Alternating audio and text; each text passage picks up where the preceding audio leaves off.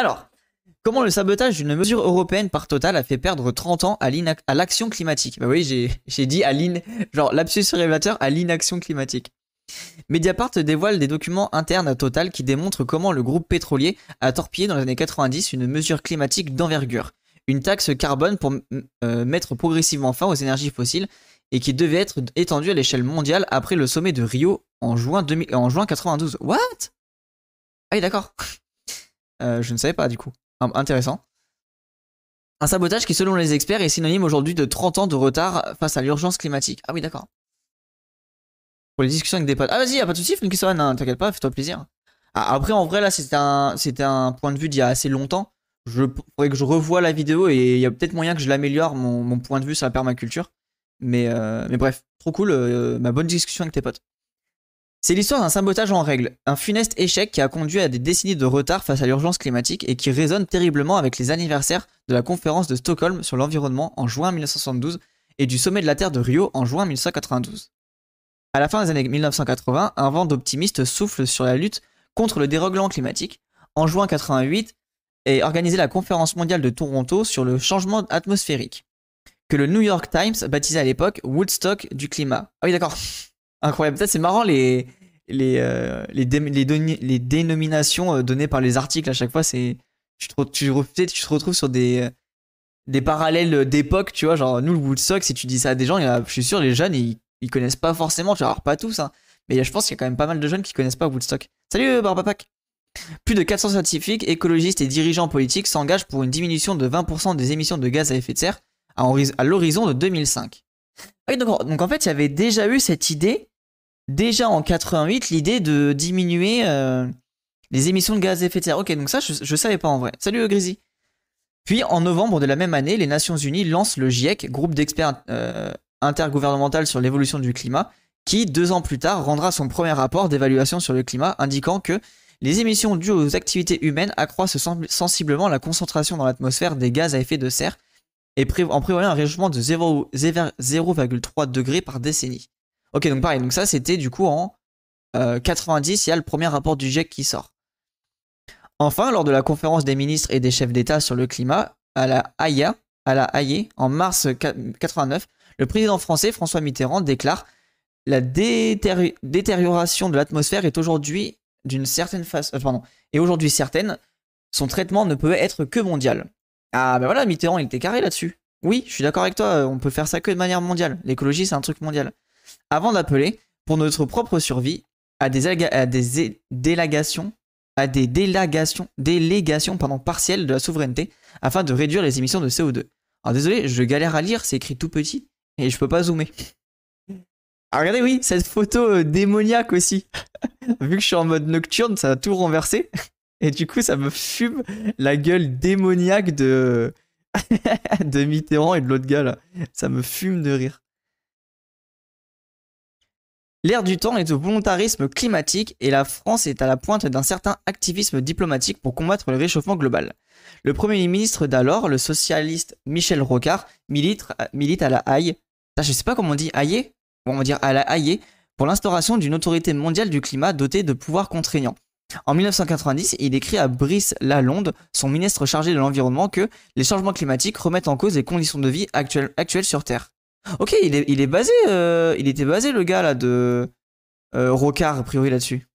La haie. Ok, merci les gens. On dit la haie, d'accord. La haie pour prononcer, trop cool. Rapproche-moi de l'écran. Oui, mais je devrais faire ça, mais bon, j'ai déjà une gueule de con sur ma webcam, ça va. hein.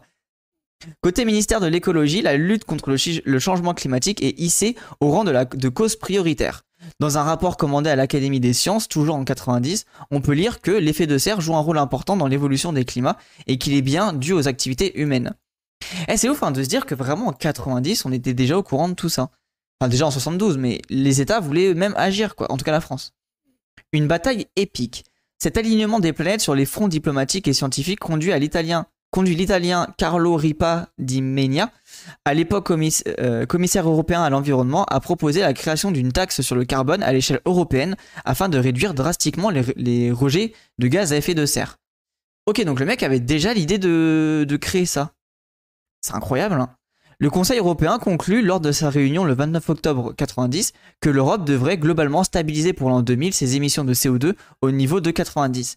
Deux mois plus tard, la France envoie un mémorandum à la Commission européenne euh, promouvoir la création d'une taxe sur les énergies fossiles qui s'entendait ensuite au reste de la planète, s'étendrait ensuite au reste de la planète, pour, progressivement mettre fin à sa demande en pétrole, gaz et charbon. J'hallucine, hein. je pensais vraiment pas que c'était euh, bah, que du coup Total a réussi à tout déglinguer quoi. Brice Lalonde, il a une ONG pro-nucléaire maintenant, ça a bien changé. Ok, euh, bah, après il peut être, est-ce que le côté pro-nucléaire euh, euh, est forcément en désaccord En plus, c'est toi qui écris ça, MDR circonspect, forcément en désaccord avec le côté du climat, tu vois? Justement, en, vrai, il vaut mieux qu'il soit pro-nucléaire que pro-charbon ou pro-gaz. Non, je sais pas, je pense. Ce n'était pas rien comme mesure, l'initiative était réellement ambitieuse. Jean-Charles Houcard, auteur-coordinateur de différents rapports du GIEC. Chargé du climat dans le cabinet de Jacques Delors, alors président de la Commission européenne, Geneviève Ponce témoigne pour Mediapart. Jacques Delors a décidé de se lancer dans cette bataille épique de la taxe du CO2, un débat qui jugeait primordial pour, entre autres, rééquilibrer la fiscalité sur les ressources naturelles. Il voulait qu'on arrive au sommet de la Terre de Rio en juin 92 avec une proposition européenne puissante pour qu'elle puisse être ensuite euh, étendue à l'échelle internationale. Ce n'était pas rien comme mesure, l'initiative était réellement ambitieuse, rappel pour ça par Jean-Charles Houcard, auteur coordinateur de plusieurs rapports du GIEC, et spécialisé dans l'analyse économique des changements climatiques. Après, je pense que lui, il était en mode un peu... Euh, euh, faites gaffe, euh, si on dérègle le problème le, climat, on va plus pouvoir faire du pognon, quoi. Traditionnellement, les ministres écologiques de gauche sont anti-nucléaires. Ok, d'accord, c'est intéressant comme... genre voiné. Ouais, je connais pas la... J'ai pas assez de culture politique là-dessus. Une grande partie de la technocratie européenne voulait agir. L'idée était d'élaborer une taxe carbone, puis de proposer aux États, durant le sommet de la Terre de Rio, de nous rejoindre pour mettre en œuvre une fiscalité internationale du, CO2 afin d'assécher, entre autres, la demande internationale en pétrole. Euh, alors j'ai un peu de mal de voir le point de vue là, pourquoi ça forcément assécherait la, demande de pétrole, mais pourquoi pas, en vrai c'est intéressant de déjà penser une vision globale de l'écologie. Une partie de l'administration Bush était partante. Ah oui, d'accord, mais what? Euh, il est insupportable en IRL, en tout cas, je suis kiffe pas trop. Ouais, après, bah, je peux comprendre. À partir des années 91, la Commission européenne s'attelle donc à, la rédaction de ce projet inédit de taxe sur les énergies fossiles. Et la France est en tête de, des ponts, pont des négociants. Yves Martin, qui anime le groupe interministériel français de lutte contre les effets de serre, rédige en 91 le mémorandum euh, français à la destination de la Commission. Il y souligne Parmi les instruments disponibles, la fiscalité énergétique est collectivement le plus efficace car il est le moins coûteux, le plus simple, il permet de faire jouer les forces du marché. Voilà. Donc ça reste quand même des, mecs qui sont euh, plutôt libéralistes et euh, on, va induire, en gros, on va mettre une pression sur le marché pour changer le truc. Ce qui n'est pas inintéressant. Hein. Plus de taxes de CO2 sur le pétrole, plus cher, moins de demandes de pétrole. Euh, oui, oui, oui, oui, c'est vrai que ça paraît. Bah, du, coup, oui, ça paraît pas idiot parce que vu que Total a fait du lobbying pour inverser la, tendance, oui, c'est loin d'être idiot. Hein.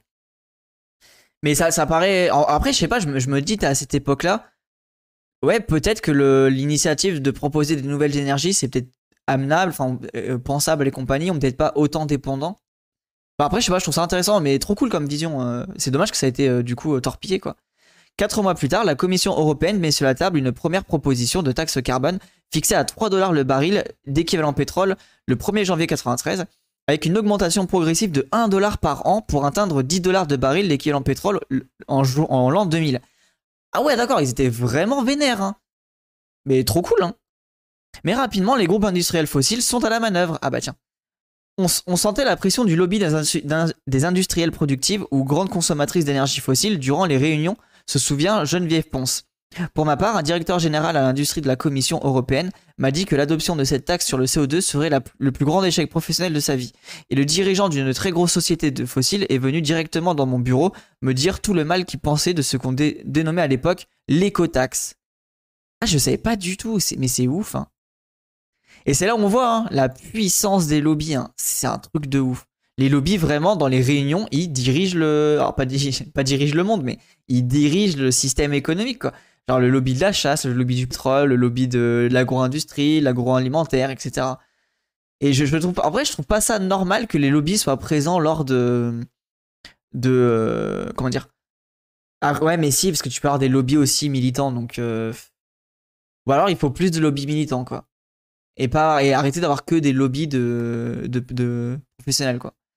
Dès mars 86, dans un rapport interne ELF, groupe qui fusionnera avec Total en l'an 2000, le directeur environnement de la compagnie écrit que face aux velléités politiques du pouvoir à l'avenir, taxer les énergies fossiles, euh, de vouloir à l'avenir, pardon, taxer les énergies fossiles, l'industrie pétrolière devra se préparer à se défendre. Dans cette optique, les firmes pétrolières ont créé en 1989 une association européenne de l'industrie pétrolière baptisée Europia pour mener un front d'opposition à la future taxe carbone. Ok, d'accord, donc eux se sont organisés en mode au calme, on va s'organiser, on va tout torpiller. Salut la deck, installe-toi bien. Euh, du coup, ça c'est le truc de le dossier. Environnement dans le groupe Elf Aquitaine, bilan 85. Ok. C'est pas si simple, ne pas parler aux industriels dans plein de sujets peut être problématique, sachant qu'ils sont eux euh, qui connaissent le mieux certains enjeux du sujet. C'est galère ce genre de questions. Ouais, en fait, j'y ai pensé juste après, en, en vrai, en disant ma réflexion, j'y ai pensé juste après en me disant, bah en fait, finalement, c'est un peu idiot de dire ça parce que oui, même si c'est, même s'ils le font pour s'enrichir, c'est quand même ceux qui connaissent bah, le mieux la situation. Mais après, il y a un biais ultra, enfin, ils sont quand même beaucoup biaisés de leur part d'enrichissement, tu vois. La gauche a le militantisme, la droite le- les lobbies. Il faut interdire les lobbies. Euh, ouais, mais en vrai de vrai, la gauche, ça reste. Enfin, tu dis militantisme, mais ça reste du lobby en fait. Enfin, quelle est la, quelle est la différence entre lobby et militantisme? Tu vois? Je, suis d'accord pour ton point de vue, mais la, différence, elle est limite. C'est-à-dire que si tu interdis les, les lobbies, ils, peuvent te dire bah ok, euh, tous les militants de gauche, vous êtes interdits aussi. Il y a des lobbies de gauche en soi, une association est assimilable à un lobby. Bah en vrai, ouais, c'est quoi le lobby? Les lobbies ont du pognon. Bah t'as quand même des associations qui ont du. Ouais, c'est pour ça. Je suis pas. Ouais, je comprends. Du coup, je comprends ton côté militant en mode euh, si tu le fais de manière. euh, pas individuelle, mais groupement d'individuels et compagnie, là t'es plutôt militant. Et si t'es sous couvert d'une association, t'es un lobby, quoi. Mais ok, ok, c'est intéressant. Non, mais il faudrait aucun lobby, même militant. Un lobby, c'est antidémocratique. Le débat doit avoir lieu sur la place publique, euh, pas, dans un, pas dans des restos. Ouais, moi, Grizzly, je suis vraiment d'accord avec toi. En fait, tout doit être fait de manière démocratique, voté et compagnie. Enfin, tout.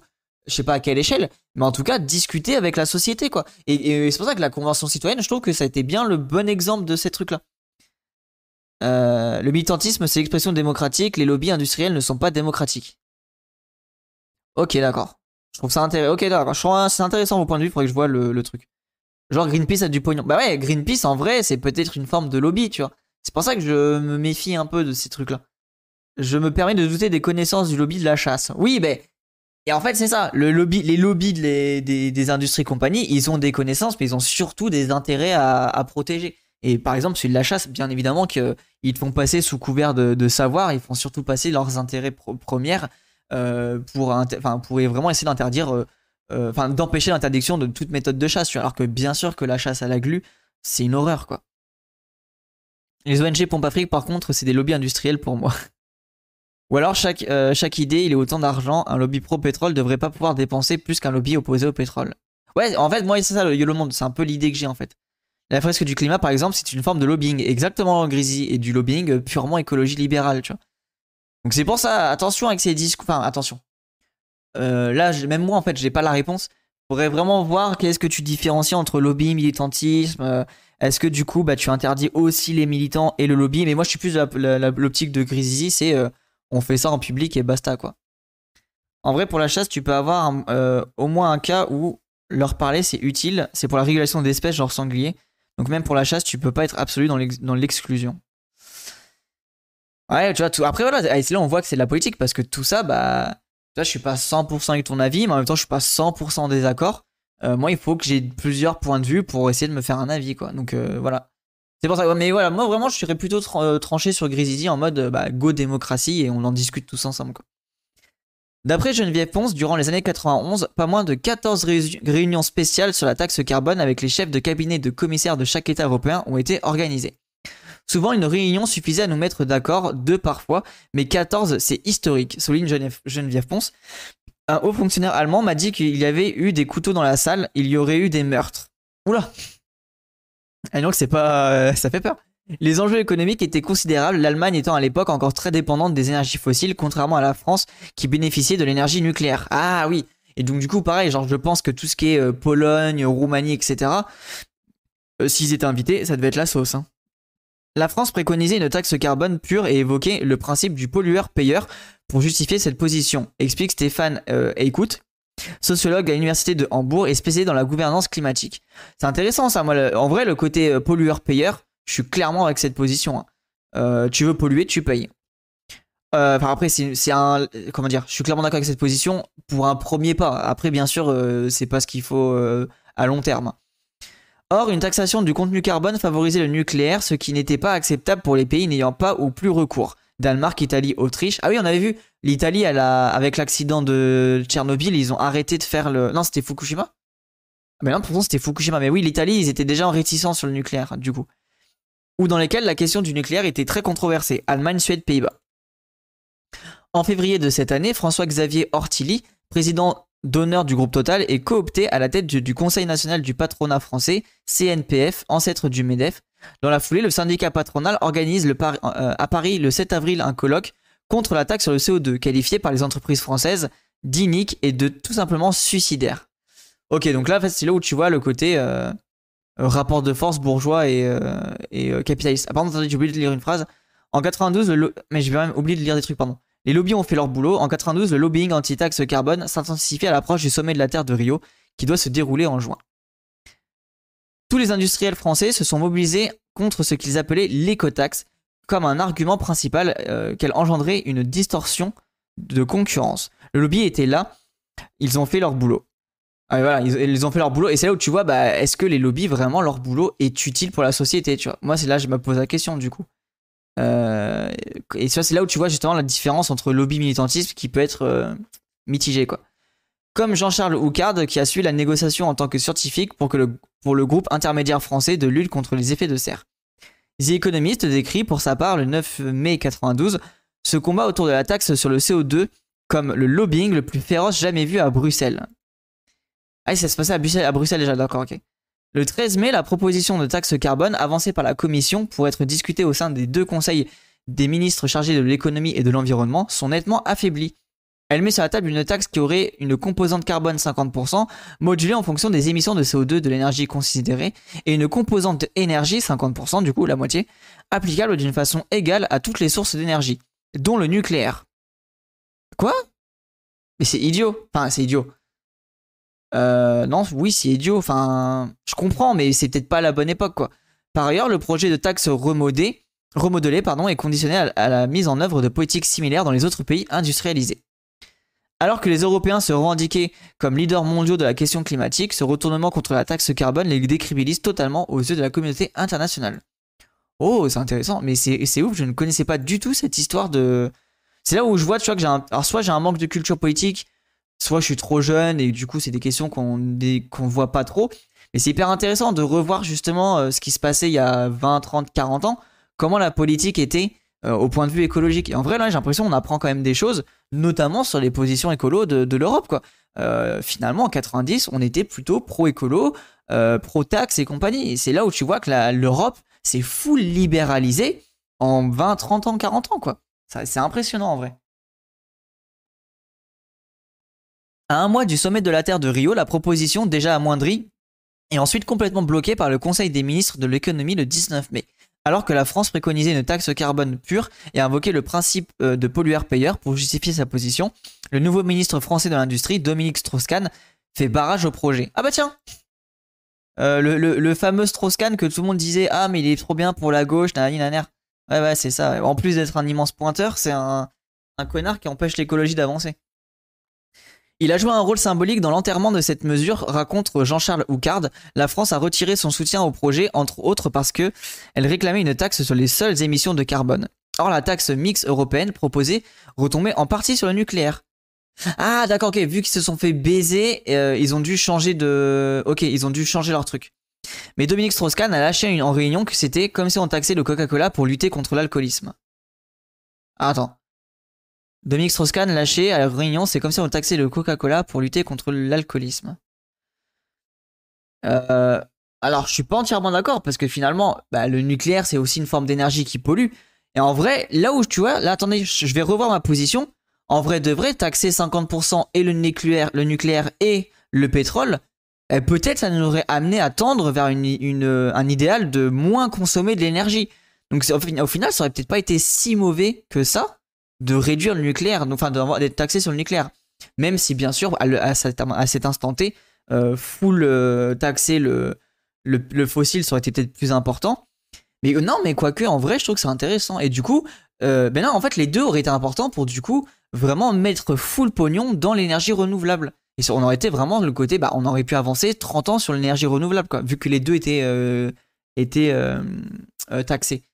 Donc, ouais, non, pourquoi je suis en désaccord avec cette position?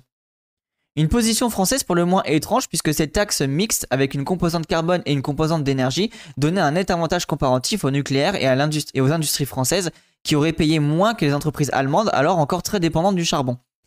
Ah oui, bon après là c'est vraiment le côté euh, compétition alors que bon s'il vous plaît l'Europe on est censé s'entraider quoi.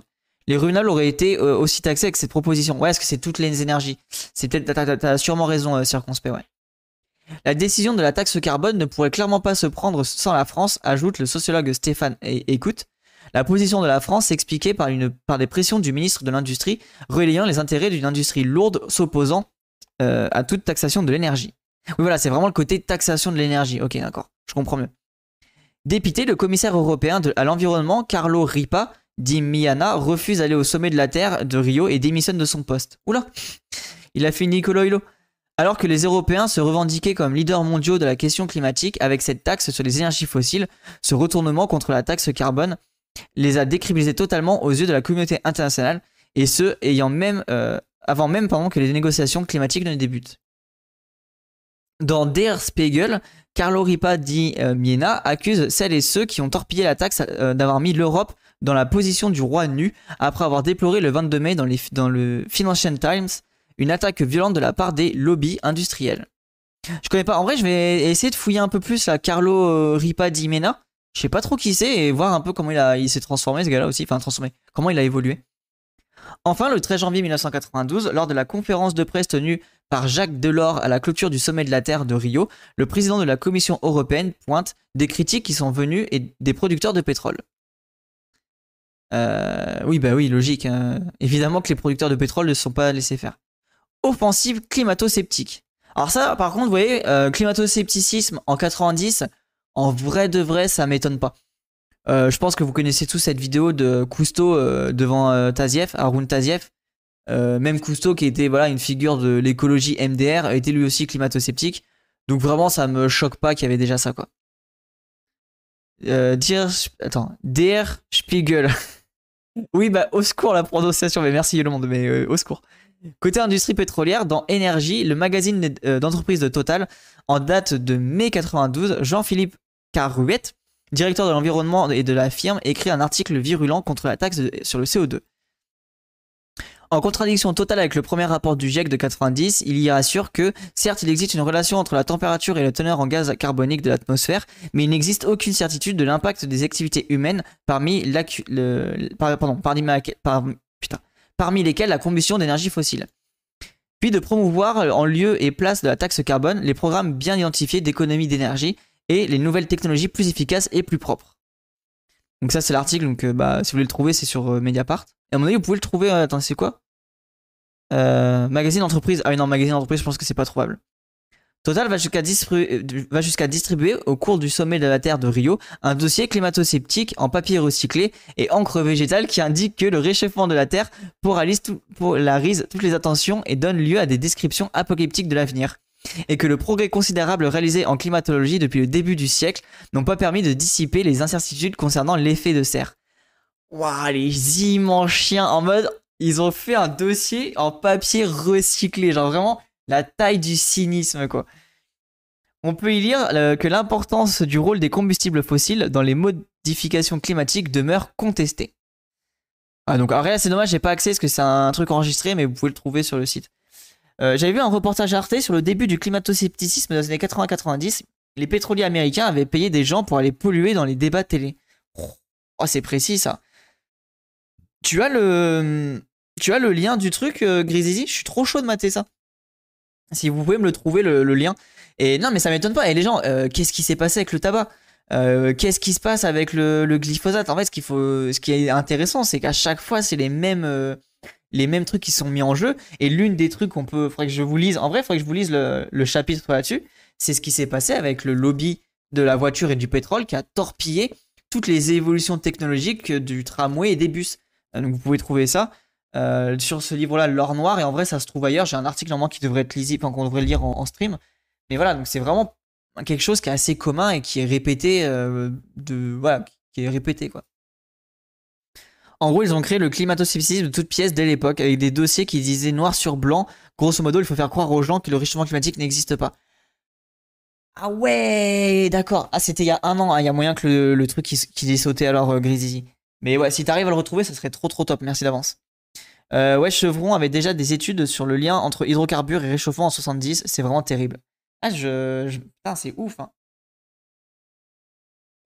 Comme quoi, désolé, mais après, c'est ça qui m'énerve en fait quand les gens disent. Euh, oui, mais vous rejetez tout le temps la faute sur le capitalisme, les entreprises, etc. Bah ouais, mais c'est pas comme si euh, ça fait 50 ans qu'elles nous foutent dans la merde de A à Z avec plein de problèmes en fait. Euh, quand tu lis justement le, livre de criminel climatique, l'article qu'on est en train de lire, du gars qui a écrit l'article, euh, tu vois très bien que par exemple Gazprom fait du full soft power en, sponsorisant des équipes de foot, etc. Bah, il y a un moment, faut, faut aussi se rendre compte que oui, c'est les grosses sociétés, les multinationales posent problème en fait. Oui, c'est toujours pire que ce qu'on peut imaginer à chaque fois, c'est ça le pire. Mais c'est ça de ouf. Et il y a un moment, faut, faut, faut admettre les choses, faut voir la réalité en face, quoi. Et après, après on, peut avoir ce discours-là et quand même euh, maintenir une forme d'industrie et compagnie. Moi, je suis pas du tout contre l'industrie, contre le développement économique, etc. Pas du tout. Hein. Mais il a un moment, faut être carré et, se tenir droit dans ses bottes, quoi. Deux mois plus tard, le président euh, d'honneur de Total, François-Xavier Ortilli, intervient lors du congrès du Conseil mondial de l'énergie à Madrid il assure que les scénarios scientifiques qui président d'un réchauffement global de 2 à 5 degrés au XXIe siècle euh, sont controversés car les sources, les sources naturelles sont beaucoup plus importantes que les émissions anthropiques. Les avis des spécialistes divergent là-dessus. Hippocrate dit oui, mais Galilée dit non. Il existe un doute. Ok, mais, mais Galien dit non. Ok, d'accord. En outre, Francis Giraud, directeur de la prospective de l'économie et de la stratégie chez ELF, rédige le 17 novembre 1992 une note interne dans laquelle il se réjouit des actions menées par le groupe pour saboter la taxe carbone. Waouh, immense chien, quoi. Putain, mais nique-toi. Hein. Dans, ce document que publie Mediapart, la mise en échec récente de la taxe carbone est mise au crédit d'un travail de lobbying à travers des contrats directs avec les cabinets ministériels et administrations concernés en France, Premier ministre, Finances, Industrie, Environnement, Recherche, Affaires européennes, et auprès de la CEE, e, ou encore des actions au sein d'organismes professionnels comme le syndicat patronat CNPF ou l'association eurodéputée de l'industrie pétrolière Europia. Ah oui, d'accord. Donc ils ont, en fait, ils se sont vraiment dit, les frérots, là c'est la sauce. On va claquer tout notre pognon pour que cette loi-là ne passe pas. Et c'est là où tu vois justement la force du lobbying et l'impact que par le lobbying grâce au pognon, bah, de payer des restos, euh, euh, de mettre de, en gros c'est une forme de corruption, je pense qu'on peut dire clairement. Hein. Là, à mon avis, oui, on peut dire clairement que c'est une forme de corruption qui est mise en place, quoi. Euh, du coup, effet de serre, écotaxe, position du groupe et proposition d'action. Donc ça c'est quoi ça? C'est un dossier... Euh, ouais, donc ça c'est un dossier, bon, flemme de lire, vous le lirez de votre côté. Hein. Alors, Francis Giraud écrit ensuite, le 12 mars 93, une autre note à la destination du comité de direction générale de ELF nommé Effet de serre, proposition d'un plan d'action. Ah oui d'accord, donc c'est ce truc-là. ok d'accord, intéressant. Face à une pression écologique largement émotionnelle et pour éviter des décisions hâtives soient prises contre les énergies fossiles, il préconise que le groupe s'instille l'idée qu'il existe, euh, qu'il existe des doutes scientifiques en matière d'effet de serre. Ah ouais, mais vraiment, là, c'est ouf comment ils sont prêts à tout. Hein. Francis Giraud propose enfin que les contacts à Bruxelles soient élargis et approfondis. Trois mois plus tard, un groupe de pression patronale, le Cercle de l'Industrie, voit le jour, avec pour but de défendre les intérêts des grandes entreprises françaises à Bruxelles. Mais voilà, et en fait, ce qui me rend ouf, qu'est-ce que ces gens foutent à Bruxelles? Genre, pourquoi ils sont autorisés à y aller? Genre, Bruxelles, n'est pas censé avoir que des eurodéputés Genre, ça rend ouf, en fait. Euh, l'organisation regroupe entre autres Total, Elf et sa vice-présidente est assurée par Dominique Strauss-Kahn, qui avait contré le projet de taxe carbone en mai 92 et alors à peine traversé du désert après son départ de ministère de l'Industrie en mars 93. Contacté par Mediapart, Francis Giraud s'est contenté de déclarer Ces documents ont été rédigés dans un contexte où les connaissances scientifiques n'étaient pas les mêmes que celle d'aujourd'hui. Cela ne fait pas beaucoup de sens de reparler de cela. Oula Alors là, je suis désolé, frérot, je suis complètement en désaccord avec toi. Il y a un moment, euh, faut aussi admettre qu'on peut faire des erreurs et qu'on peut du coup produire de la pollution. Et en fait, même si le contexte n'était pas forcément vrai et que ça aurait pu être faux, ben en fait, faire un revirement économique euh, et stratégique euh, lié à ça, ben, ça aurait pu permettre aussi d'améliorer la vie des gens. Enfin, c'est tout un, ça aurait pu changer énormément de choses, quoi. Le, lobbying est légal, les députés se font rincer en toute légalité. L'argument avancé, c'est pour mieux connaître les acteurs de l'industrie. Ouais, vas-y, MDR. Ok, donc ça, c'est le plan euh, du truc. Ok. Elf et Total reviennent à, chaque, à la charge quand, en 94, la Commission européenne remet sur la table un nouveau projet plus modeste de taxe carbone. Ah, d'accord, donc en 94, ça a été remis en place. Selon les estimations d'un rapport interne présenté cette, euh, même année au comité de la direction de Elf, une taxe sur le CO2 coûterait au groupe près de 4 milliards de francs français par an. L'étude indique alors les mesures menées par le secteur ont été financées, puisqu'aujourd'hui, le projet européen de l'écotaxe n'a pas encore vu le jour. Puis recommande que la compagnie continue à se mobiliser contre l'écotaxe. En fait, là, je suis en train de tilter d'un truc, là, d'un sujet, j'en ai pas parlé depuis tout à l'heure. Et vous voyez, ce qui est ouf, dans les années 90, la taxe carbone visait les grosses entreprises en 2020, enfin 2017, il y a une nouvelle taxe carbone qui vise les individus. Et c'est intéressant en vrai, euh, le revirement. C'est-à-dire qu'il y, a 30 ans, on taxait le pétrole euh, à la source, quoi, en gros le baril de pétrole. Et puis 20 euh, ans, 30 ans plus tard, on taxe le, prix en sortie de, sortie de pompe à essence.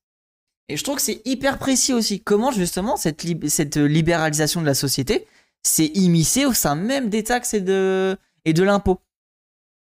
Il y a déjà une taxe carbone sur le pétrole. Oui, mais bon, ils auraient pu, ils auraient pu augmenter plus la taxe carbone au lieu de, au lieu de mettre euh, une en sortie de pompe, tu vois.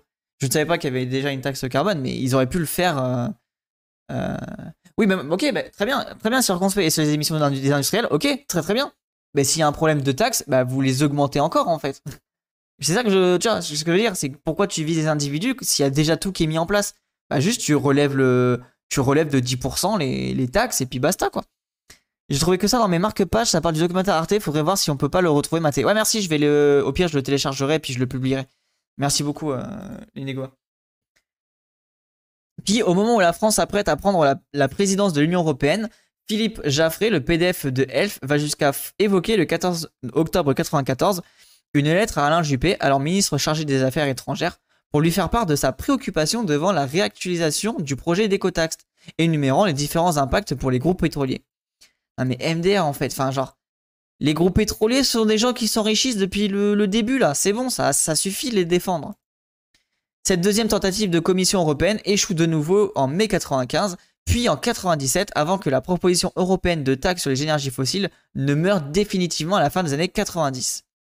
Ok, donc ça c'est intéressant. Ah, je viens de retrouver aussi MDR. Ah, merci beaucoup, on va lire euh, ça vite fait. Pour l'Europe, ça a été une occasion, manquée. C'était un instrument qui aurait euh, transformer notre économie, regrette Geneviève Ponce. La taxe sur le CO2 a été enterrée au profit d'un système d'échange de quotas d'émissions carbone. C'était une mesure absolument ambitieuse qui aurait pu infléchir la trajectoire des émissions, euh, appuie Stéphane Écut. Euh, on était dans une logique de taxation permettant d'agir directement sur les causes des dérèglements climatiques. Oui, voilà, je suis clairement d'accord avec cette position en fait. On aurait pu vraiment modifier les trajectoires de pollution. Une porte-parole du groupe Total, société par Mediapart, voire notre euh, onglet prolongé, a indiqué Nous tenons à rappeler que depuis plus de 20 ans, Total Energy reconnaît explicitement le lieu entre l'usage des énergies fossiles, l'augmentation de la teneur à gaz à effet de serre dans l'atmosphère et le réchauffement climatique. La science est, irréfutable à cet égard. Et d'ajouter, ces dernières années, Total Energy a adopté des positions publiques et, de lobbying favorables aux réglementations permettant de lutter contre le réchauffement climatique. Euh, oui, alors MDR, euh, c'est pour ça que tu continues de faire des, des forages à, tout va dans plein de lieux où il faudrait pas forer quoi. Moi, il y a un moment, si tu veux favoriser, enfin, si tu veux lutter contre le réchauffement climatique, tu es une entreprise là dans l'énergie euh, fossile, tu continues à ton ta thune fait avec l'énergie fossile et tu tout le t'arrêtes de par de puiser des nouveaux trucs et tout le bénéfice tu mets dans la recherche et tu essaies de trouver une nouvelle forme d'énergie quoi. Tu mets tout là-dedans. Salut Florent, non t'inquiète, bah, c'est sur la fin de l'article mais euh, on est au début du stream donc t'inquiète pas. Euh, je trouve pas dans mes favoris, je vais voir sur YouTube. Non mais vrai vous inquiétez pas, si on le trouve là, s'il est nommé là sur l'article, on le retrouvera facilement. Mais merci, vous inquiétez pas, on, va le retrouver ça L'historien Christophe Bonneuil, co-auteur de l'article paru en novembre dernier sur, sur ce que Elf et Total ont su euh, et fait des dérèglements climatiques depuis 71, juge que dès 88-92, la proposition d'une autorité mondiale du climat d'une baisse de 20% des émissions et d'une taxe carbone était sur la table. Le lobbying des industries fossiles a réussi à mettre en échec ces trois propositions et faire perdre des décennies d'action climatique. Euh, de la taxe au marché, de la taxe marché carbone. Ah, c'est intéressant ça aussi ce revirement justement. Au début des années 2000, l'Union européenne décide, doxa libéral oblige, que la solution pour réduire les émissions de gaz à effet de serre n'est plus de réguler le marché, mais de réguler par le marché. Ah, ah c'est intéressant ça. La, comment on change la, la, comment dire, comment on change une phrase en fait. Tu ne régules plus le marché, mais tu régules par le marché. C'est précis comme euh, petit mot, et finalement ça change tout. Ainsi, en 2003, les pays européens adoptent une directive créant un marché commun du CO2 baptisé ETS, European Union Emission Trading Scheme. Ce mécanisme d'échange de droits de rejet de gaz à effet de serre entre les entreprises qui en émettent trop des firmes qui en émettent moins est lancé en 2005 et permet chaque compagnie d'acheter ou de vendre des quotas d'émissions. Oui voilà, donc en gros, euh, MDR, ceux qui polluent à balle bah, rachètent les, quotas des plus petites entreprises et en fait tu, ça change rien parce que du coup bah, les pollueurs peuvent toujours polluer euh, sans vraiment être mis euh, sur le bas-côté quoi. Mais ce marché européen du carbone est très controversé quant à son efficacité climatique. Comme les autres systèmes de marchandisation privée du CO2, il s'inscrit dans une philosophie de gouvernance par l'incitation et manque terriblement de réglementation. Ah oui, ça pareil, hein. on commence à le voir de plus en plus avec les entreprises. Euh, bizarrement, les entreprises sont incitées à améliorer leur situation. Alors que les salariés, en fait, ils sont obligés de changer leur, euh, truc. Donc ça pareil, à chaque fois, le rapport de force bourgeois capitaliste par rapport au prolo, ça commence à être agaçant. Des multinationales fossiles abusent des logiques de marchandisation de carbone en allant aujourd'hui jusqu'à financer des projets de compensation de leurs émissions via des actions de reforestation à l'instar de Total. Voilà, le fameux greenwashing où euh, ah mais t'inquiète frérot, on peut percer et forer du pétrole euh, à, cet endroit-là. Euh, t'inquiète pas vu qu'on va replanter une arbre à droite. Enfin des forêts. La compagnie pétrogazière vient en effet de lancer une plantation en monoculture, d'accord, MDR en monoculture de 80 millions d'acacias en République du Congo pour compenser ces rejets de CO2 sur un, territoire grand comme 4 fois Paris, euh, et d'où seront expulsées des communautés paysannes.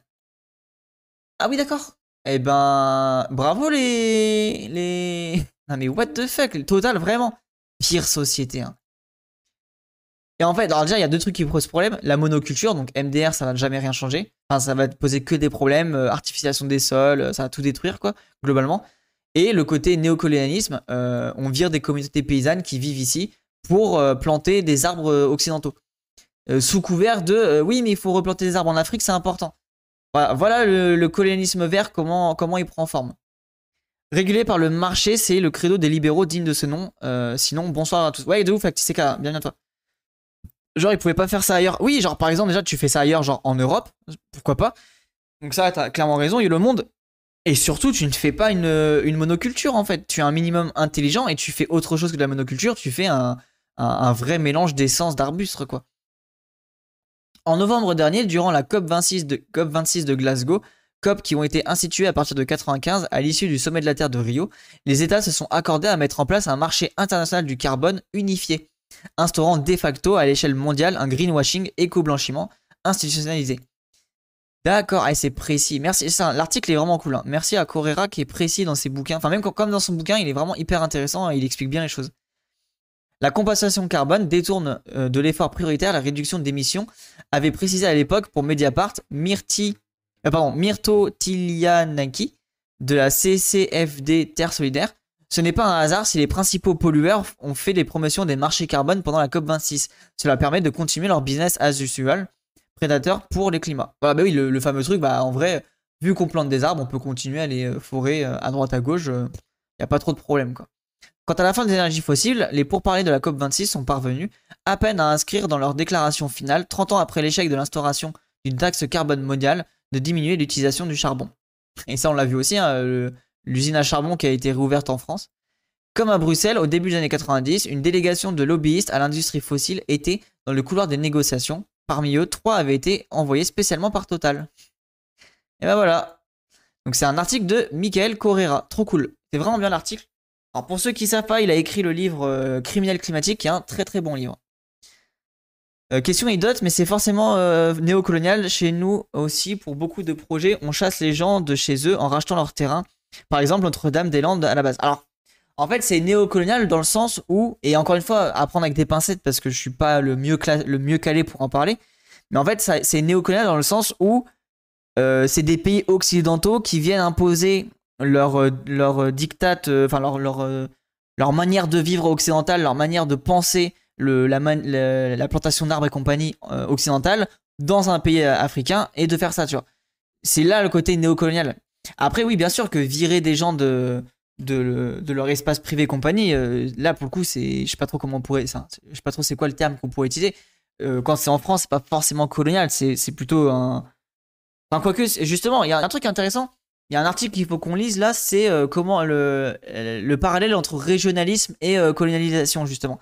Parce qu'apparemment, il y, y a des gens qui ont écrit là-dessus et qui, qui démontrent qu'il y a des choses qui peuvent être euh, euh, un peu identiques ou en tout cas proches. Mais voilà, en, tout cas, le côté colonial ou le colonialisme vert ou néocolonial, c'est surtout le fait que euh, c'est une entreprise, donc Total, qui est multinationale française, qui impose ça au Kenya. non, je crois que c'était au Kenya? Enfin bref, je sais plus où. qui est sûrement un pays qui a été anciennement colonisé, etc. Non, voilà, République du Congo, bah, MDR. le Congo, je crois que c'était congolisé qui a été euh, colonisé euh, par un pays de, l'Occident, je, je sais plus si c'est France ou Belgique, euh, je me, me souviens plus trop. Il est là en fait le rapport néocolonial